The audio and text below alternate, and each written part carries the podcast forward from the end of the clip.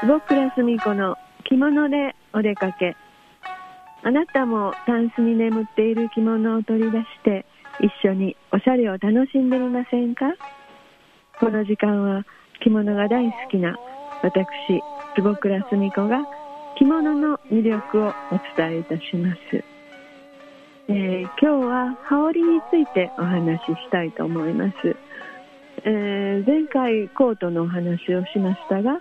やはりコートと言いますのは、えー、自宅から先様へ出かける間、えー、道行きと言いますが道中着とも言いますがその間に、え、着物が汚れないように埃がつかないように、まあ、今頃の時期でしたら花粉ですとかそういったものをついたのをそのまま、え先様で、えいないように玄関先でコートその埃のついたコートを脱いで、えー、上がらせていただくというためのコートでした、えー、昔はそのコートの下に羽織を着まして、えー、茶羽織というものがあの主流を占めていた頃の話ですが、まあ、暖房もそう効いてない時期ですので、えー、コートを脱いでその下の羽織で、えー、先様に上がらせていただくという形で、えー、その意味で羽織を着たままでしたら、えー、お家に上がらせていただいてもいいですよという、えー、そういうお話になってくるわけですが、えー、最近の羽織ですが、えー、茶羽織というのは膝まで膝より上の昭和の頃にははあの流行った羽織のことですので最近はどんどん羽織の長さも丈ですね、えー、身丈も長くなってきまして、えー、最近の主流は膝下七分丈六分丈というのが主流になってきました、えー、一時八分丈もう、えー、足首ぐらいまでの丈が流行ったんですが私もその頃も作りましたけれどもやはりちょっと長すぎるとこの頃は車の生活、えー、椅子にかける生活が多いですのでどうしても裾を踏んでしまったりちょっと裾が邪魔になったりしますのでそして歩く時のんどうもこうひらひら揺れる感じが羽織の紐から下の丈が長すぎるなというイメージもありますので、えー、やはりその8分丈9分丈は流行りよう時期はもう23年で過ぎまして最近はやはり、えー、膝下6分丈7分丈ぐらいがまあ、ちょうどいいんじゃないかというところで、えー、今はその長さに、えー、定着しておりますね、えー、私もあの羽織は大好きでよく着ております、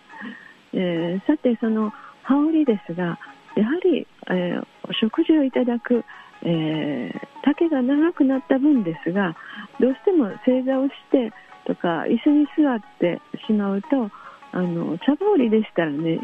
お尻には敷いてしまわないんですがどうしても丈が長いと膝の下に踏んでしまいますのでやはりお食事を召し上がる時とか、えー、お座敷に上がらせていただく時は、えー、この長さの羽織でしたら脱がれるのが一番ではないかと思います。ではどんな時に、えー、羽織を長羽織を着たらいいんですかと言いますともう私は、えそうですね、え